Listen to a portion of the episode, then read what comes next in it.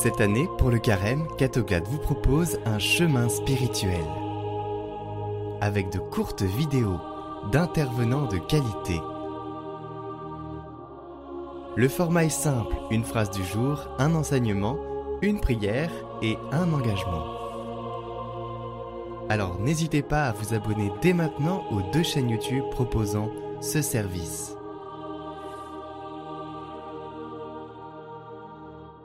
Et n'oubliez pas de partager.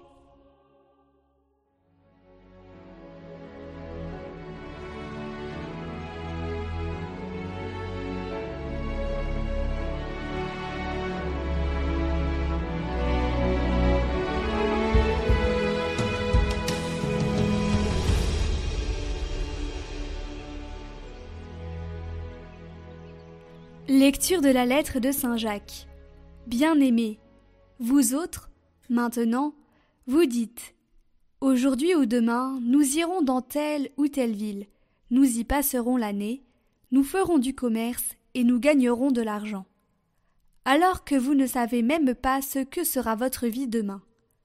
Vous n'êtes qu'un peu de brume qui paraît un instant puis disparaît.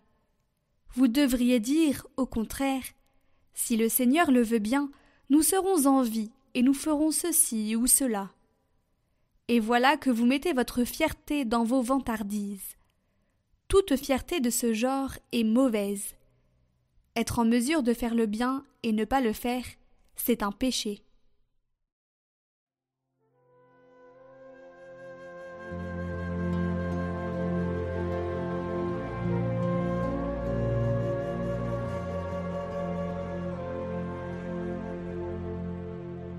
Heureux les pauvres de cœur, car le royaume des cieux est à eux.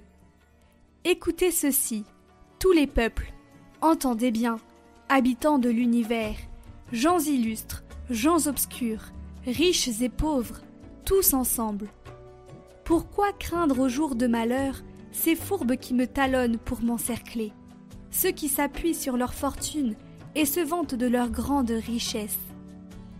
Nul ne peut racheter son frère, ni payer à son Dieu sa rançon. Aussi cher qu'il puisse payer, toute vie doit finir. Peut-on vivre indéfiniment sans jamais voir la fosse? Vous voyez les sages mourir. Comme le fou et l'insensé, ils périssent, laissant à d'autres leur fortune.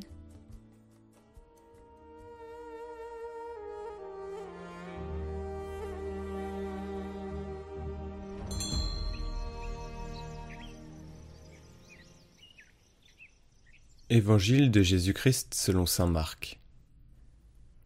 En ce temps-là, Jean, l'un des douze, disait à Jésus Maître, nous avons vu quelqu'un expulser les démons en ton nom.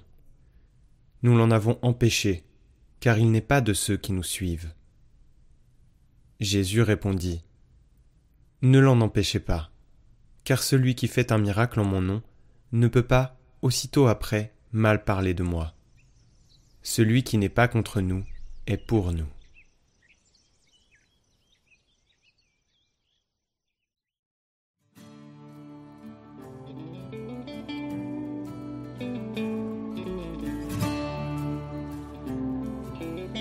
L'évangile de la liturgie d'aujourd'hui nous raconte un bref dialogue entre Jésus et l'apôtre Jean, qui parle au nom de tout le groupe des disciples. Ils ont vu un homme chasser les démons au nom du Seigneur, mais ils l'en ont empêché, parce qu'il ne faisait pas partie de leur groupe. Jésus les invite alors à ne pas empêcher ceux qui font le bien, car ils contribuent à réaliser le projet de Dieu. Puis il les met en garde. Au lieu de diviser les personnes en bonnes et en méchantes, nous sommes tous appelés à veiller sur notre cœur, afin de ne pas succomber au mal ni d'être une cause de scandale pour les autres. Les paroles de Jésus révèlent en somme une tentation et offrent une exhortation. La tentation est celle de la fermeture. Les disciples voudraient empêcher une œuvre de bien uniquement parce que celui qui l'a accomplie n'appartenait pas à leur groupe. Ils pensaient avoir l'exclusivité sur Jésus et être les seuls autorisés à travailler pour le royaume de Dieu. Mais ils finissent ainsi par se sentir des préférés et considèrent les autres comme des étrangers, au point de devenir hostiles à leur égard. Frères et sœurs, toute fermeture tient en effet à distance ceux qui ne pensent pas comme nous, et cela nous le savons est la racine de nombreux maux de l'histoire, de l'absolutisme qui a souvent engendré des dictatures et tant de violence à l'égard de ceux qui est différent.